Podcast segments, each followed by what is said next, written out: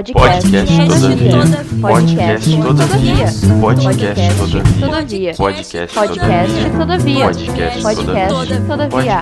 Podcast Podcast todavia. Então a primeira coisa que eu preciso é que tu me diga assim, quando e onde é que tu nasceu, para cidade, a data e tal, para me situar depois, né? Eu nasci no ano 2000. Eu nasci em Belo Horizonte, mas eu sempre morei em Itabirito. Para mim, Itabirito é a minha cidade mesmo, assim. Itabirito é interior de Minas? É bem perto de Belo Horizonte, é uma cidade menor, mas é interior da capital, assim. Eu curso psicologia na FUMEC. É, como está na, na pandemia, eu estou no modelo remoto no momento. Tá, mas tu, tu ingressaste quando?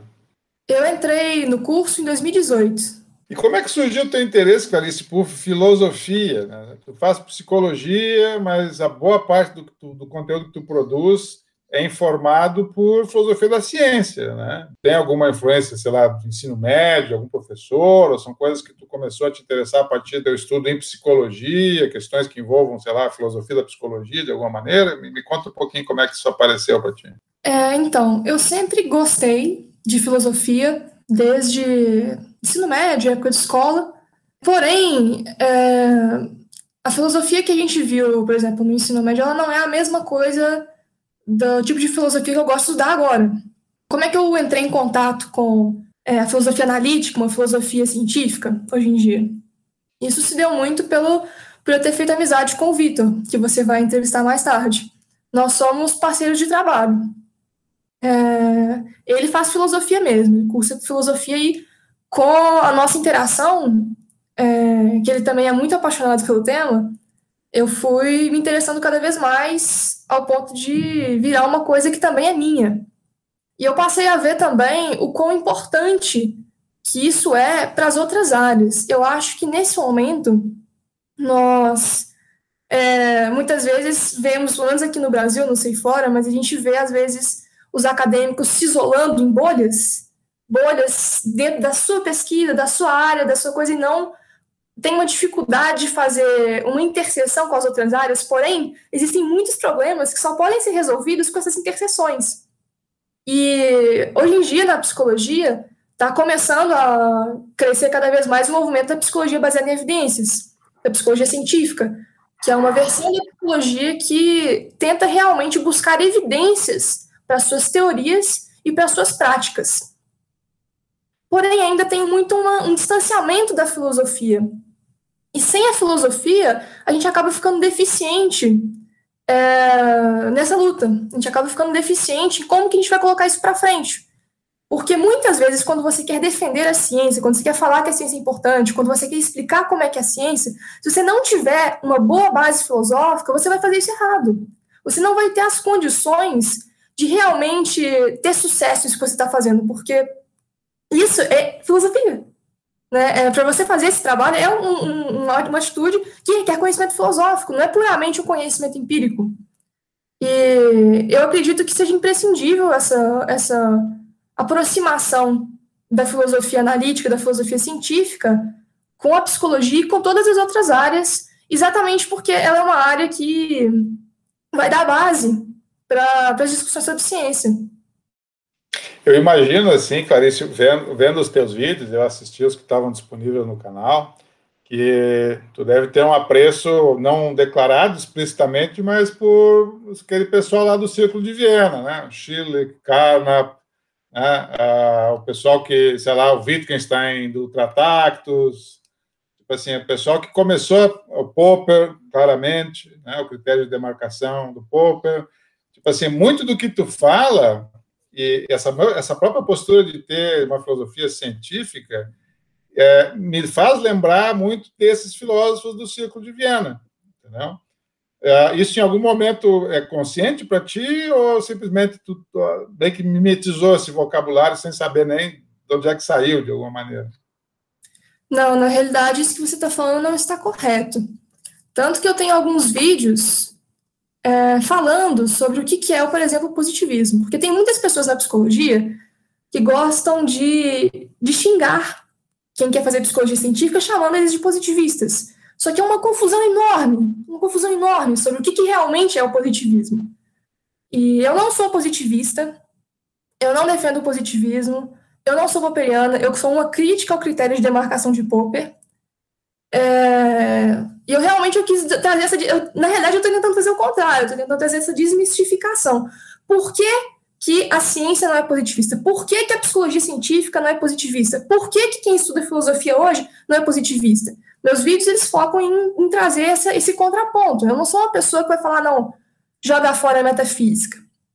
O problema não é a metafísica, o problema é o obscurantismo. O problema é a pseudofilosofia. Porque quando a gente faz filosofia, eu acredito que a gente deve fazer de uma maneira rigorosa. Tanto que, se você for ver, é, eu tenho um vídeo de filosofia científica que eu falo isso, eu tenho um, meus vídeos falando sobre ciência, por exemplo. É, eu adoto o critério de demarcação do Sven Hanson, que é um critério ampliado de ciência. E existe um contraponto aí ao que o Popper trouxe. O que o Popper trouxe não representa adequadamente como que a ciência funciona. Eu não sou uma pessoa que vai falar que, ah, não, o critério de demarcação da ciência é ser falseável. Não é isso. Pode até que ser que ah, seja uma virtude em alguns casos, mas se eu considero, por exemplo, a própria filosofia, quando é filosofia científica, né, como uma ciência, é, as coisas ficam diferentes. Então, isso não está correto sobre mim. Não, o meu ponto não é que você, que você seja popperiana ou que você seja uma, um fã, uma fã do, do, do Circo de Viena mas uh, existe claramente uma confluência nos, nos tópicos, entendeu? Mesmo, uh, ou seja, propor algum tipo de filosofia que seja orientada né, por uma informação empírica adequada e tentar definir quais são os limites, vamos dizer assim, com a investigação científica, são temas que eram que surgiram nesta época. Assim, quem é que trouxe para dentro da filosofia essa discussão na filosofia contemporânea? Foram esses caras, foram o Schilling, o Carnap, o Popper, etc. Né? Weismann. Então, Eu não acho que essa associação ela seja não é boa, você não gosta dessa ideia.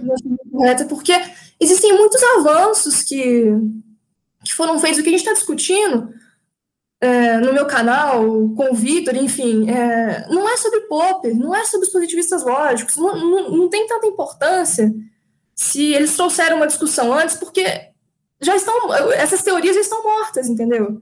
Elas, elas não são, elas são, claro, os cientistas, eles levam o Popper muito como popstar, né? Os cientistas adotam muito Popper, mas quando você analisa rigorosamente, dentro da área da filosofia, a maioria dos pesquisadores em problema da demarcação hoje eles já consideram, não, Popper não tem nada a ver, sabe? Foi superado, assim, tem outras coisas que a gente está discutindo mais contemporaneamente. Depois do Popper veio muita gente, veio o Laudan, Larry Laudan, que tentou botar um fim, falou, não, morreu o problema da demarcação, aí o que está tendo hoje é uma resposta ao Laudan. Então, eu não acho que essa associação com o Círculo de Viena e com o Popper, ela seja adequada com as coisas que eu estou produzindo. Eu acho que não, não seja uma boa, uma boa ideia, assim.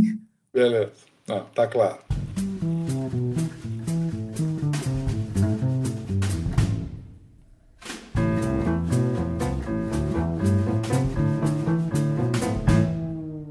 Agora me fala um pouquinho da tua trajetória acadêmica aí dentro da tua área de formação, que é, né, já me deixou claro, mas assim que o teu interesse por filosofia vem da tua, teu, da tua curiosidade por esses tópicos, da tua parceria com, por exemplo, as conversas que tu tem com teus colegas, com o Vitor é um caso, etc.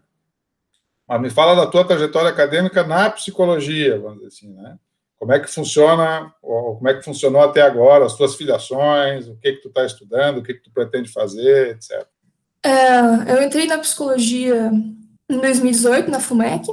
Durante um tempo, eu fiz presencial lá, eu acho que eu fiz três semestres lá. Eu me transferi para uma faculdade que era da minha, da minha cidade de Itabirito durante um tempo. E durante, durante a pandemia, eu voltei para a FUMEC. É, por, por diversos motivos, assim, que eu fiz essas escolhas é, eu sempre quis ter a oportunidade de fazer uma iniciação científica. No começo, quando eu estava no, nos primeiros semestres da FUMEC, não tinha um grupo de pesquisas que eu me interessasse na época. Eu acho que a única coisa que tinha naquela época eram sobre psicanálise, mas isso não, não me interessa, assim. Na ALIS eu ainda não tinha também, não tinha uma. Era uma faculdade muito nova, eles ainda não tinham essa oportunidade de fazer iniciação científica, de fazer pesquisa, mas eu sempre quis.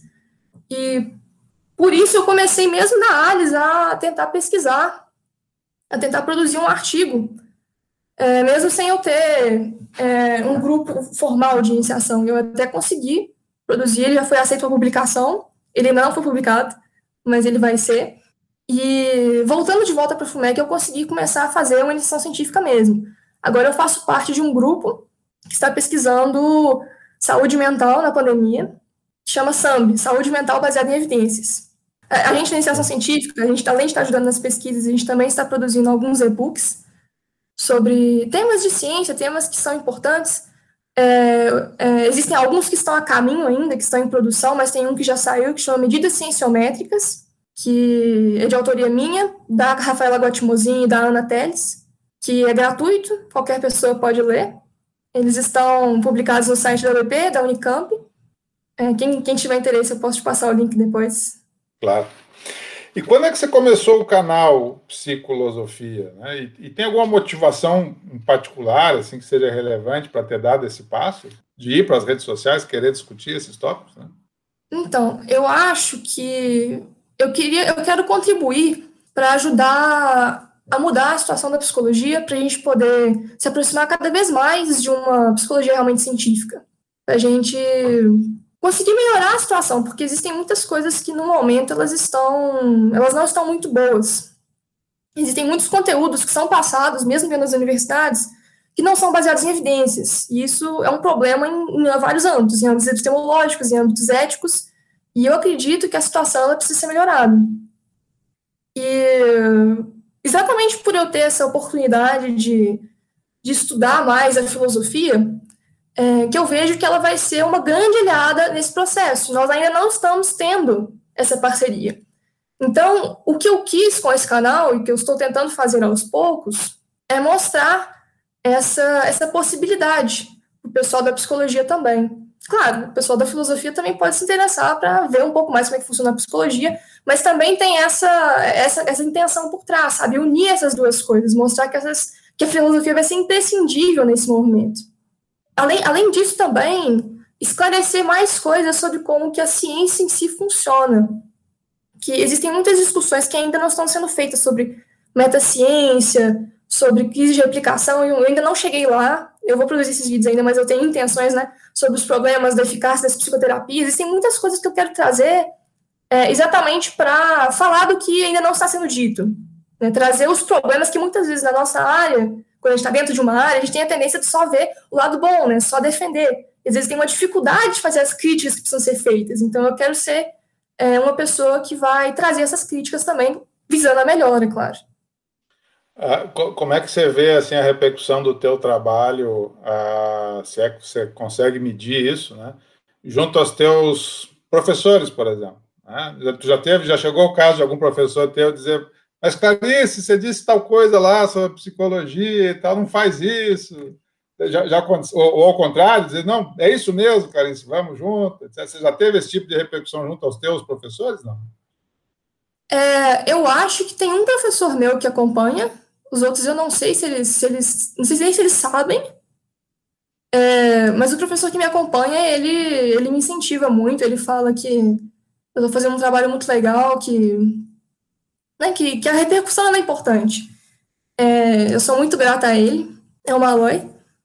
É, sobre a repercussão do trabalho, é, eu acho que o canal ele está crescendo consideravelmente bem, pensando que eu também não. O que, eu, o que eu mais foco em produzir são realmente os vídeos. Existem pessoas que conseguem conciliar, não, vou fazer um Instagram todo trabalhado, vou fazer um Twitter, vou fazer um Facebook, tem até o Instagram do canal, tem o Facebook do canal, mas eu foco mais no YouTube. Eu não foco tanto em produzir esses outros conteúdos por causa de questões de tempo. Eu tenho muitas coisas para poder manejar ao mesmo tempo. E mesmo assim, eu acho que o crescimento, vendo tanto de conteúdo que eu consigo produzir também, ele está razoável. Eu tenho expectativas de, de cada vez. Ele está cada vez mais crescendo um pouquinho mais. Aos poucos, cada vídeo que lança é um, mais inscritos. E não é uma questão de número, assim, né? O que eu mais importo é o de conseguir realmente causar uma reflexão, sabe? Causar uma mudança na perspectiva. E tem várias pessoas que me mandam mensagens, que vêm falar comigo que é, às vezes repensaram aquilo que elas pensavam antes, que nunca tinham ouvido aquilo que eu falei, que acharam interessante, que comentaram com os professores deles. E é assim que começa. Eu acho que, que é por aí que são os primeiros passos. Esse, essa situação de fazer, tipo assim, uma, uma um trabalho de divulgação científica, tendo como, como instrumento principal o YouTube, isso para ti é uma coisa que é normal de fazer ou é uma coisa que tu sente que eu estou fazendo uma coisa aqui que não foi feito antes, mas que era importante, é importante que tenha gente, tenha gente que faça isso? Porque no, no, seguinte sentido, que são, são discussões, por exemplo, você tem uma discussão sobre método em psicologia, ok? Em última instância, é uma discussão sobre método em psicologia. O que, que é fazer boa psicologia e o que, que é fazer má psicologia, em alguma medida. Seja, tem uma discussão meta, né, teórica, basicamente. Esse é o tipo de discussão que você vê acontecer dentro das universidades, né, você vê acontecer dentro do espaço do ensino, da pesquisa, etc. E quando você leva isso para a rede social, tu imagina que o teu público é preferencialmente aquele que é o mesmo que estaria, sei lá, te assistindo num evento científico ou tem diferença? Eu não sei se como que eu avaliaria se é o mesmo público que me veria no evento, se o público que vê no canal. É, eu acho que talvez tenha uma possibilidade do canal atingir mais pessoas, que muitas vezes quem vai no evento é quem já está realmente focado em, em, ver aquele conteúdo. Às vezes, uma pessoa que não está interessada naquilo ainda pode receber o vídeo e aí sim começar a se interessar. Né? Que é muito difícil uma pessoa ir no evento, pode ser possível, mas é menos provável uma pessoa ir no evento sem ter um interesse do que ver um vídeo que ela ainda não conhecia e acabar descobrindo uma coisa nova. Eu acho que a rede social. Você acha que, eventualmente, o, algoritmo do YouTube, a hora de mostrar o teu vídeo para alguém, pode fisgar alguém para dentro dessa discussão? Que, é, que, nunca pensou nessas coisas e vê o teu vídeo, opa, vou, vou, vou, vou me interessar por isso. É nesse sentido? Sim, não só o algoritmo, mas às vezes as pessoas elas podem mandar o um vídeo para outras pessoas, para um, algum debate, alguma discussão, a ver o que você pensa sobre isso é, parece que é uma, é, uma, é uma, facilitação do debate. É, ele fica mais. Ele tem mais facilidade de ser disseminado. Entendi. A linguagem que tu usaria para defender, vamos dizer assim, os teus pontos de vista no YouTube e num ensaio, por exemplo, que você vai submeter para uma revista acadêmica, você vê grandes diferenças, assim, ou não? Porque quando eu assistindo os teus vídeos, parece que tu mantém sempre uma posição bastante assertiva, querendo deixar claro quais são teus argumentos, etc. Você tem né, certamente um roteiro ali que é um roteiro quase que de um paper, vamos dizer assim, em alguns casos, ou de um mini paper, vamos dizer assim. Uh, não me parece que tem uma distinção muito grande, assim, nem no uso do vocabulário, nem na estrutura do que tu fala. Né? Eu não sei se isso também é acidental, ou se tu pensa nisso, né? É, claro que vão ter algumas oralidades, né, quando a gente fala no YouTube, mas eu tento fazer os roteiros serem o mais rigorosos que eu posso serem. Eu tento, eu tento dar meu melhor. Claro, tem vezes que eu erro, tem vezes que eu falo uma coisa que não é tão adequada, e eu normalmente eu deixo numa errata, é, ou na descrição, ou nos comentários, assim, eu fixo o comentário e falo, ó, em tal minuto eu falei tal coisa, não tá legal, e aí eu corrijo. Exatamente porque é, eu não acho que é simplesmente porque tá numa rede social que, sabe, tá liberado, assim, a gente pode falar o que quiser, tá tudo é, sabe, não tem importância, eu acho que tem muita importância. Eu acho que a gente tem que buscar uma responsabilidade epistêmica, é, seja em que meio que a gente esteja usando. Não é porque eu estou no YouTube que eu vou ser irresponsável, eu tenho que tentar embasar muito bem o que eu estou falando. Porque eu não quero que as pessoas acreditem em mim meramente, ah, não, é porque a Clarice que falou, então tá falado. Não, eu quero que as pessoas acreditem em mim porque elas têm bons motivos para pensar que aquilo que eu falei é correto. Então eu busco ser, ter essa rigorosidade.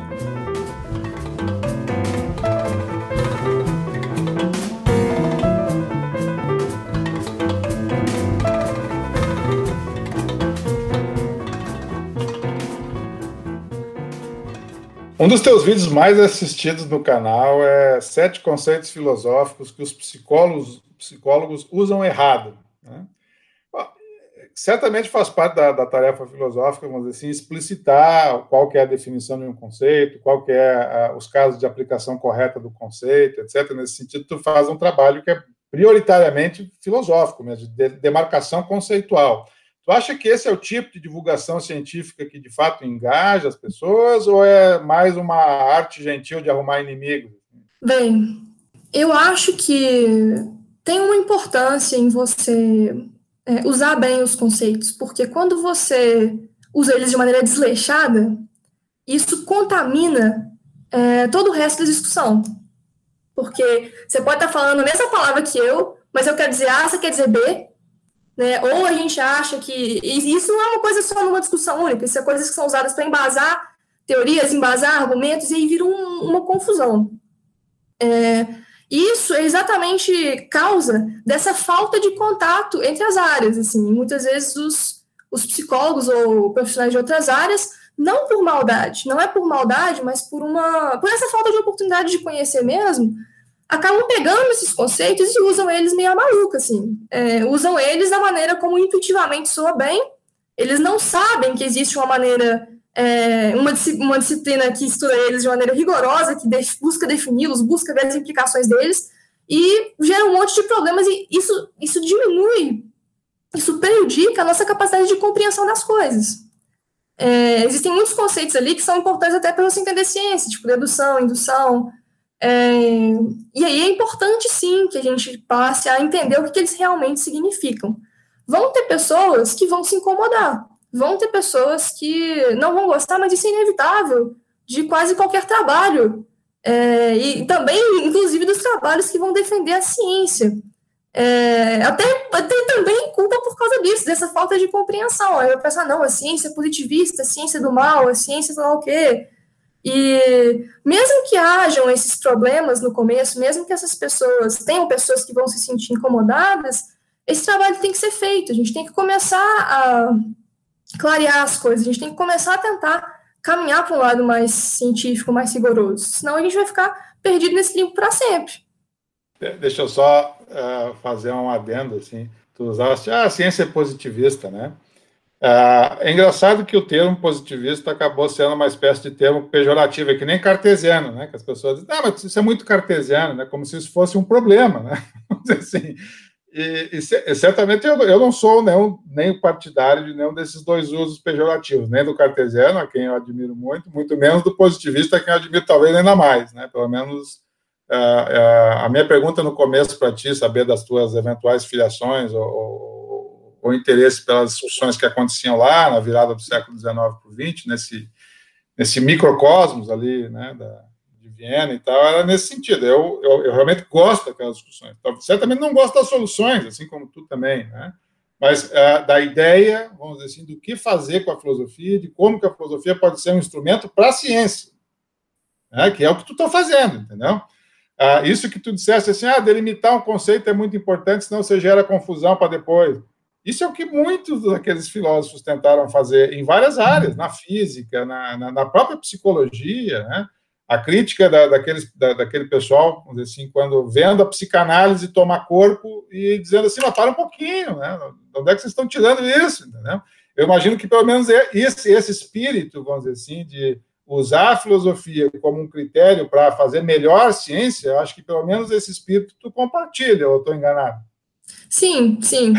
Mas não é só como é, não é que ela fosse ser é, uma coisa e a ciência outra. Eu considero que a filosofia também é uma ciência, no caso. Sim. Porque, por que, que eu considero isso? Porque dentro daquilo que ela se propõe, dentro dos objetos de estudo da filosofia, não existe nenhuma outra área que seria capaz de investigar com tanta confiabilidade, com tanta rigorosidade quanto fazer filosofia. Não tem como você fazer, resolver, assim, é, muitas das discussões filosóficas hoje em dia é, com, com, coisas empíricas, com técnicas empíricas. Você precisa da filosofia. E por ela ser o mais confiável para aquilo que ela se propõe, ela seria uma ciência. Entendi. Eu não sei se tu conhece, isso não é exatamente o tópico aqui da nossa conversa, mas não me ocorreu. Se tu conhece esse movimento que existe hoje de, do que se chama de filosofia experimental que é exatamente filósofos com formação, isso ocorre muito na fronteira da psicologia, na verdade, que utilizam, de fato, métodos experimentais de, da, da psicologia social, da psicologia cognitiva, para tentar, vamos dizer assim, avançar a discussão filosófica.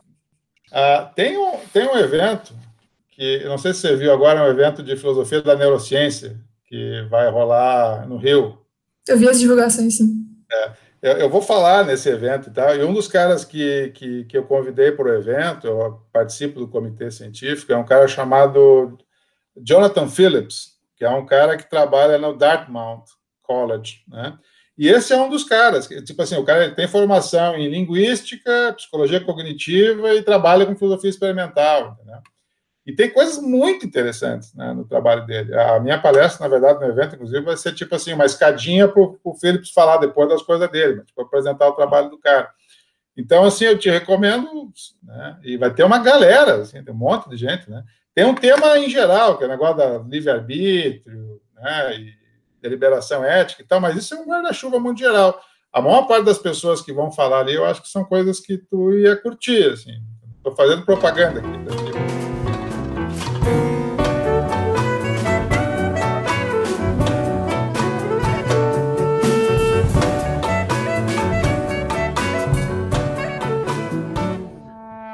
Tua atuação em redes sociais, ela em algum momento te gerou conexões assim para atividades acadêmicas, por exemplo, um convite para, sei lá, fazer uma coautoria de um paper, participar de algum evento, uh, dar uma aula, isso ocorre? Sim, já chegaram pessoas perguntando se eu atenderia, se eu fazia psicoterapia com elas. Só que assim, eu teria que formado para isso, assim. É, já chegaram pessoas que viraram meus amigos, pessoas que gostavam do canal, começaram a conversar mais comigo, eu comecei a conversar de volta, a gente né, conversa sobre, frequentemente sobre ciência, me chamaram para projetos, para grupo de estudos. É, eu achei até, assim, é, surpreendente o quão rápido que foi capaz de gerar uma networking. É, eu não imaginava que isso fosse acontecer é, tão rápido assim, mas acabou acontecendo de fato. É, é, isso é uma recorrência. Assim, teve mais de uma pessoa já até o momento das nossas entrevistas que me relataram a mesma coisa. Né? Ah, ou seja, que acaba a atuação em rede social sendo um, um, uma espécie de formação de elos que repercute na vida acadêmica, repercute em coisas que a pessoa vai fazendo e tal.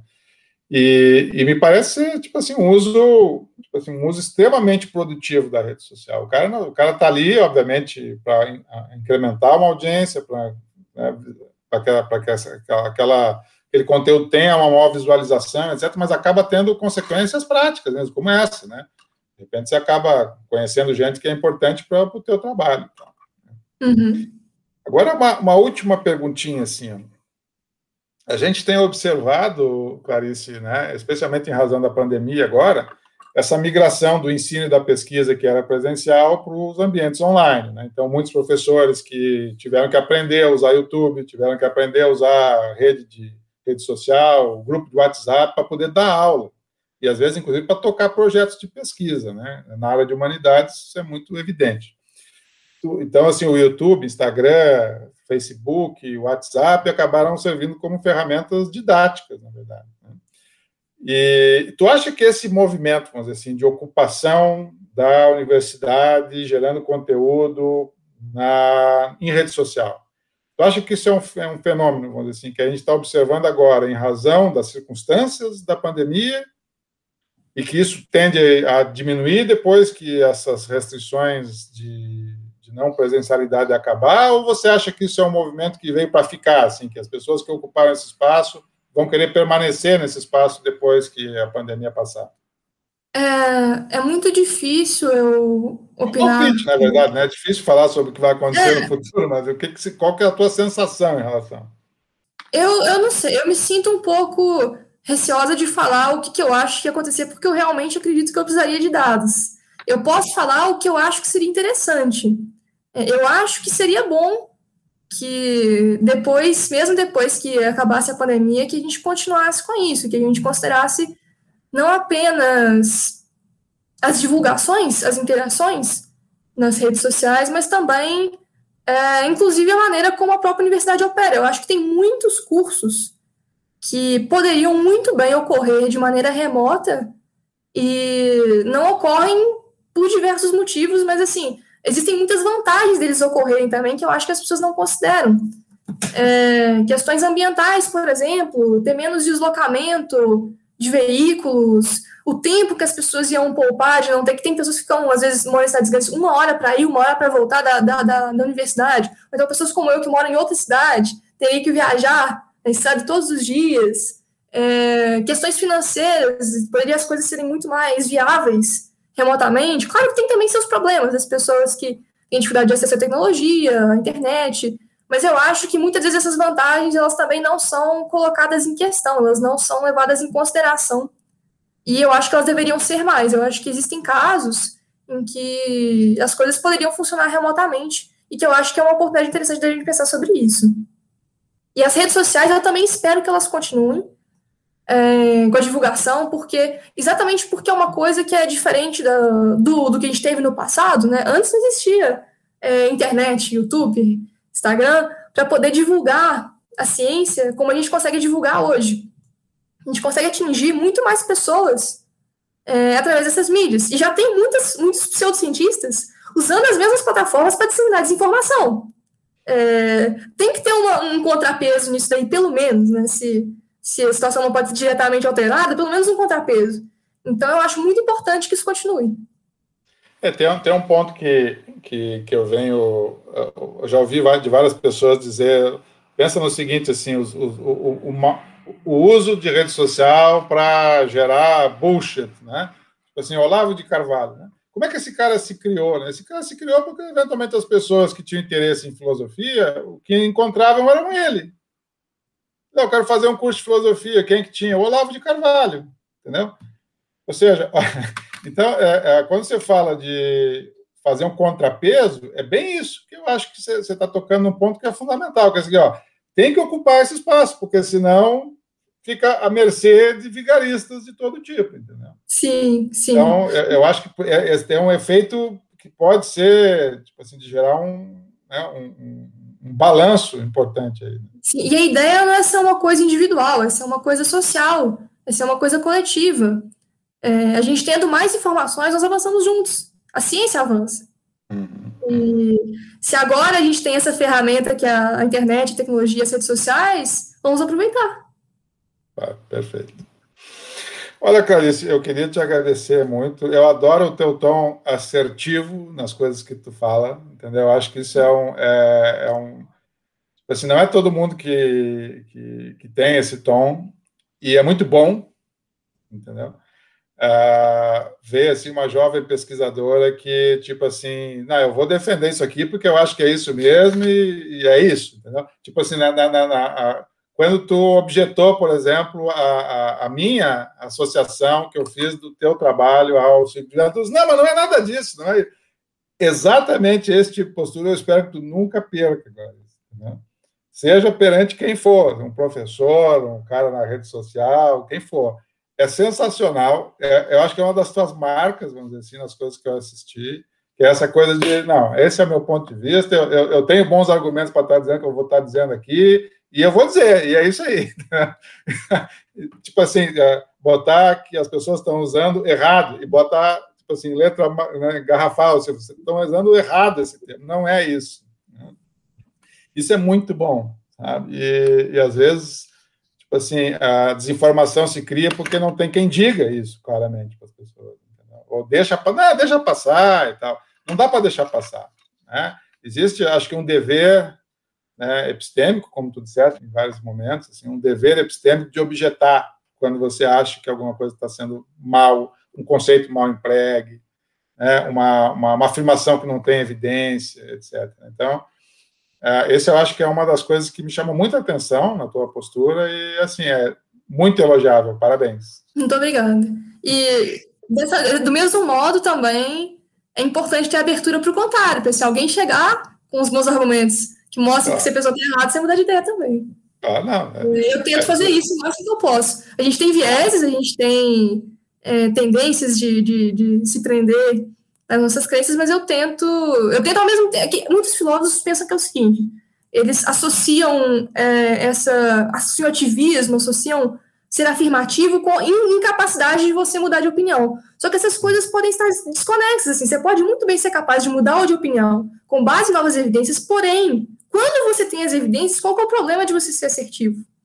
Você entende? Uma coisa não exclui a outra. E eu acho que isso também é uma coisa interessante para os filósofos pensarem.